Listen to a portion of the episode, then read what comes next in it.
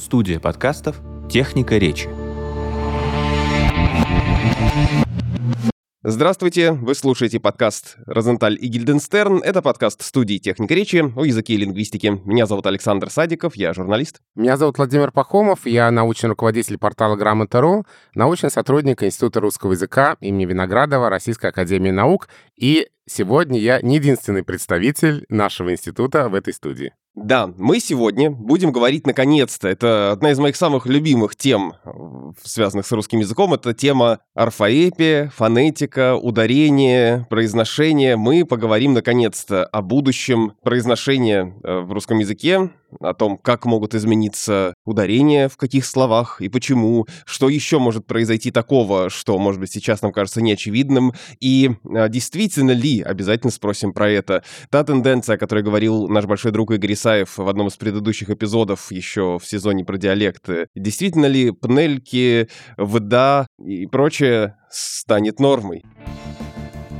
Напоминаю, что наш сезон выходит эксклюзивно э, в сервисе Строки. Эпизоды нашего девятого сезона о будущем русского языка первыми публикуются именно там, поэтому вы можете зайти в приложение «Строки» и послушать наш эпизод там. Ну, а если вы готовы немного подождать, то через некоторое время все эпизоды появятся на всех платформах, но если вы хотите услышать наш разговор о будущем русского ударения и прочие интересные штуки прямо сейчас, то добро пожаловать в приложение «Строки». Ссылка на этот эпизод есть в описании тизера.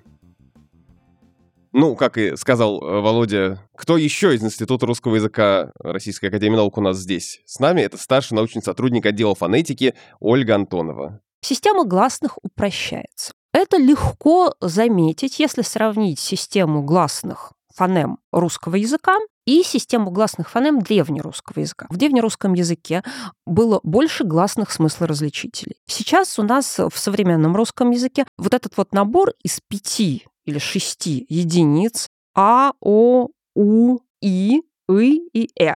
Значит, с «и» там вопрос, есть или нет, но вот тем не менее. Это минимальный добор, который дальше сокращать уже некуда. А система гласных должна продолжить упрощение. Она сократила всех возможных игроков, и теперь она может упрощаться только за счет поведения внутри слов.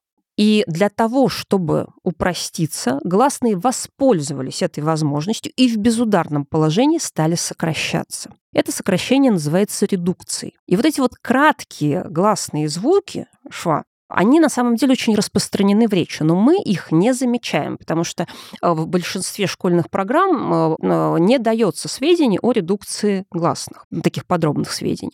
Значит, и вот этот вот звук шва, который на самом деле в речи возникает очень часто, он захватывает все большее количество позиций. И певцы, да, так поют, и, э, объясните мне, там, что там, вахтером, почему не так сдвинут, вот, вот, вот такое.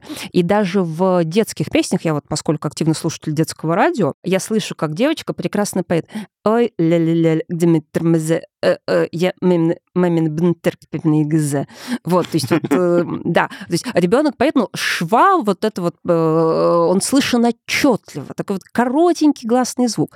И, конечно, поскольку много уже столетий вот эта вот тенденция к упрощению системы гласных реализуется, она будет и продолжать действовать. А что можно делать с гласными? Их можно сокращать, сокращать и сокращать, потому что гласные — это звуки, которые образуются с помощью голоса. Их, как говорят в школе, можно тянуть. И, значит, соответственно, тянуть можно побольше, а можно поменьше. Вот в рамках еще тенденции к экономии речевых усилий все это вот находится в одной струе. Мы хотим сказать поменьше, побыстрее, потратив мало усилий, но так, чтобы нас поняли. Подписывайтесь на наш подкаст, где бы вы его не слушали, в сервисе Строки или, может быть, на других платформах. Пишите нам на почту подкаст собакотехникаречи.студио.